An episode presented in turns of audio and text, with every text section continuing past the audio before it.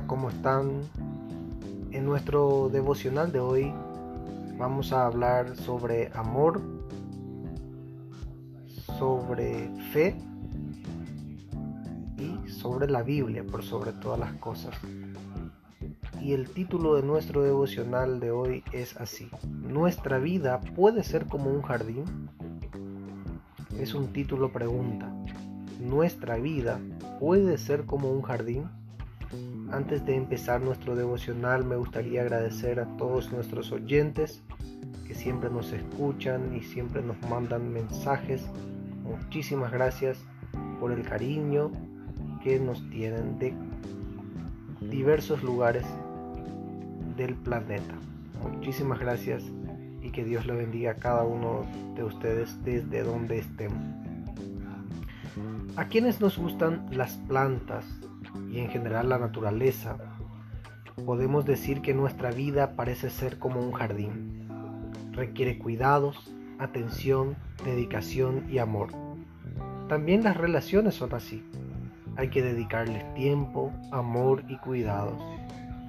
Cuando Dios creó a los seres humanos, los colocó en un jardín, el jardín del Edén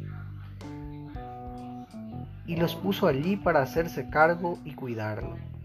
Y su vida comenzó en ese jardín, un maravilloso jardín donde había un solo árbol que estaba prohibido, de acceso restricto. Y parece insólito que de todas las maravillas y provisiones que tenían, no se pudieron mantener alejados del árbol que no debían tocar.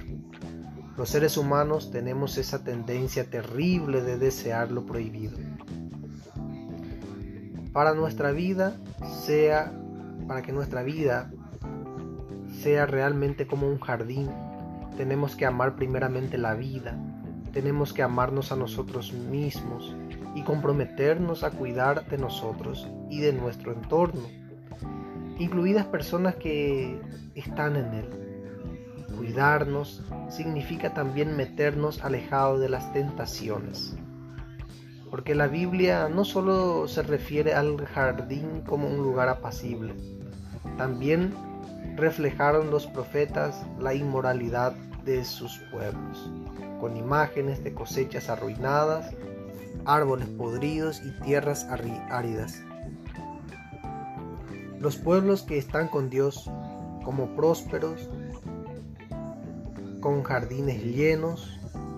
Los pueblos que son obedientes a Dios siempre tienen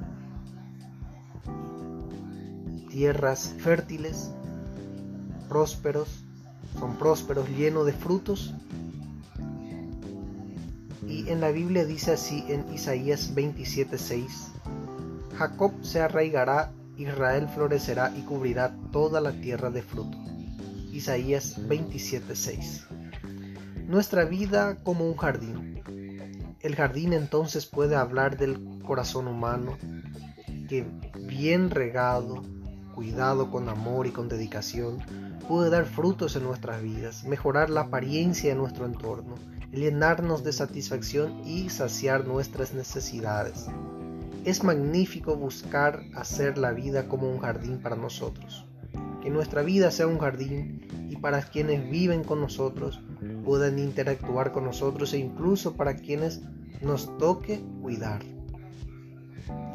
El ingrediente clave tal vez requiere dar de nuestro tiempo, pero todo lo que se hace con amor se necesita ese ingrediente.